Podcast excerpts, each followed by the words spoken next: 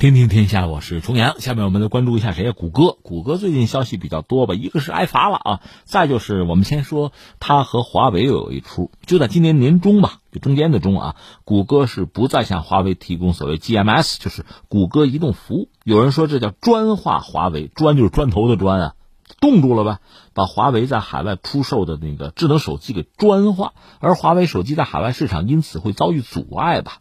怎么办？二十四号，华为方面呢，他是那个华为公司的印度消费者业务负责人，对印度的媒体说呢，说华为已经建立了所谓 HMS，就是华为移动服务，呃，导航啊、呃，支付等等关键的功能马上就可以上线，这是对谷歌的一种回应吧。把这事儿放在一边，我们再说谷歌本身哈，也有一系列的麻烦。谷歌本身是全球最大的互联网搜索引擎吧，在近日，法国竞争管理局宣布说呢，谷歌滥用在互联网广告市场的。独大的地位对其要处以一点五亿欧元，动不动就是多少亿哈，一点五亿欧元，大概和一点六六亿美元的罚款。另外，对谷歌的在线广告部门呢做了长时间的调查之后，法国竞争管理局就说呢，谷歌在它的广告平台上采用了不透明且难以理解的操作规则。呃，同时，谷歌在执行规则的时候也有不公平的现象，导致广告商和搜索引擎用户权利受损。所以你看，一个是开了一点五亿欧元的罚单，而且呢还要求谷歌说明平台细则及相关运营的规则，而且呢对于部分广告商账户被停用，应给出合理的解释。谷歌方面表示说呢，公司将对这个决定要提出上诉。之前我们在节目里和大家聊过，就是欧洲，当然包括法国吧，这 IT 这个行业吧发展其实不是很充分，原因比较多了，一个是欧洲内部。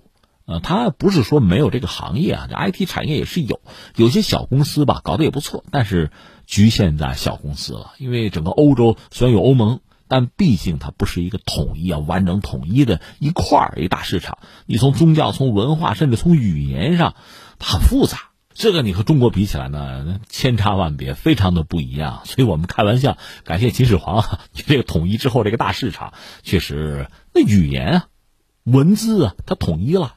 你说同样这个说明书，对中国市场来讲，我印一份不就够了吗？那对欧盟国家来讲，你印去吧，你看那多少种语言呀，它不一样。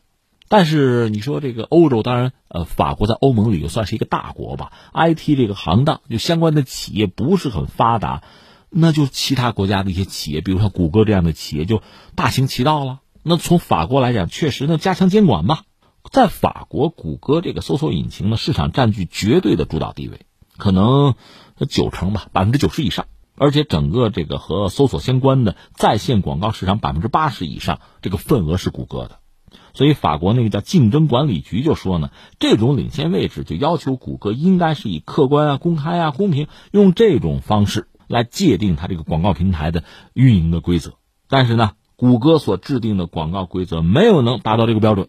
那我就查查，我要不满意就罚嘛。实际上，法国多次给谷歌，包括其他一些美国的互联网巨头吧，开罚单。你看一月份的时候呢，呃，法国那个叫数据保护监督机构，按照欧盟的一个标准吧，就给谷歌开了五千七百万美元的罚单。然后三月份呢，欧盟的反垄断机构就说这个广告竞争不公平啊，对谷歌处以十四点九亿欧元，这样合人民币就一百多亿了哈，这个罚单。谷歌和他的母公司被指控违反了欧盟的规定。按照欧盟方面，他们有这个竞争事务方面的一个专员的说法，说就是谷歌呀，它一些不公平的竞争手段呢，让它的竞争对手无法在很多网站投放广告，这不公平，阻止竞争对手进行创新。谷歌凭借自身的优势在市场上呢展开竞争，那对于广告商、对网站的所有者来说，他们选择的余地就很小了。所以算一算，二零一七年以来，谷歌这是第三次被欧盟开了巨额的罚单。现在累计的总罚金呢是八十二点三亿欧元，要算成人民币就六百多亿了。所有这一切吧，理由就是垄断，和垄断有关。所以这真的挺有意思，挺耐人寻味吧？我觉得三点，第一个说什么呢？就说到特朗普了。其实美国就特朗普政府呢，对美国的这些高科技巨头吧，其实也谈不上喜欢，甚至也是很反感。因为按照美国，呃，不管是政府来讲，还是一些公众啊、一些媒体来算，说这些高科技巨头吧，一你不解决就业问题，对呀，高科技嘛，跟那个华尔街是一个道理，不是是个人就能去就业的。你比如传统的制造业、服务业，这个解决就业，高科技硅谷很难解决就业问题。不但不解决，可能带来一系列的，比如说移民的问题什么的。哎，谷歌现在这最新的接盘的不就是印度裔吗？原来他那个创始人不是退了吗？所以他不解决就业。再就是什么呢？他对美国的，就是比如在税收上啊，对整个美国国家或者社会的贡献又很有限，偷税漏税。所以从特朗普那个角度来讲，对这个硅谷，啊，对高科技企业也不喜欢。更何况如果涉及到选票的话啊，硅谷这帮人也不支持他。但是特朗普态度说，这我不喜欢是我不喜欢。那这些高科技企业有问题是有问题，但是要罚得我罚呀，轮不到你欧洲罚呀。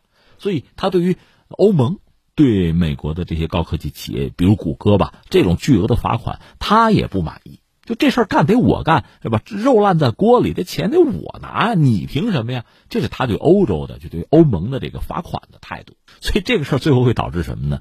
美欧双方从政府这个层面呢，等于说又要开一票。又要博弈，呃，不排除是贸易战。这就说到美欧之间在这些领域的这个博弈，那是天长日久了。之前我记得微软就是斗争的焦点，现在微软相对来说哈不那么在风口浪尖了，改成谷歌了。其实包括 Facebook 什么的都差不了多少。另外苹果什么的也都跑不了。这是一个我要说的啊。那第二个要说什么呢？其实像这些高科技企业、IT 巨头吧。有的时候你也说不了太清楚，它本身确实是提供某种服务，这个服务吧，对消费者来讲，它还是不可或缺的，因为它提供的服务如果相对比较顺畅，你用着比较舒适的话啊，它比一些小企业提供的要好的话，你对它依赖程度就会很高。而这个高的同时，你说垄断也好，或者说他从你这获取的某些利益也好，你很难特别清晰的界定存在这个问题，这是这个行当的就新的这种服务的特点。而这个呢，我想不同经济体之间可能也会有这样那样的差异，就是美欧之间也会有差别，就标准就不一样。这个也可能是争端的源泉之一吧，这是一个。最后第三，我还要说什么呢？中国的企业，特别是中国的高科技企业，我们的 IT 巨头其实也越来越强壮。而这个 IT 这东西，天生它就是全球性的，它不会只局限在我们国家之内啊、版图之上或者一个省、一个地区，不是这样的，它就是全球性的。所以今天你说谷歌面对的问题，也许未来中国的企业可能也要遇到啊。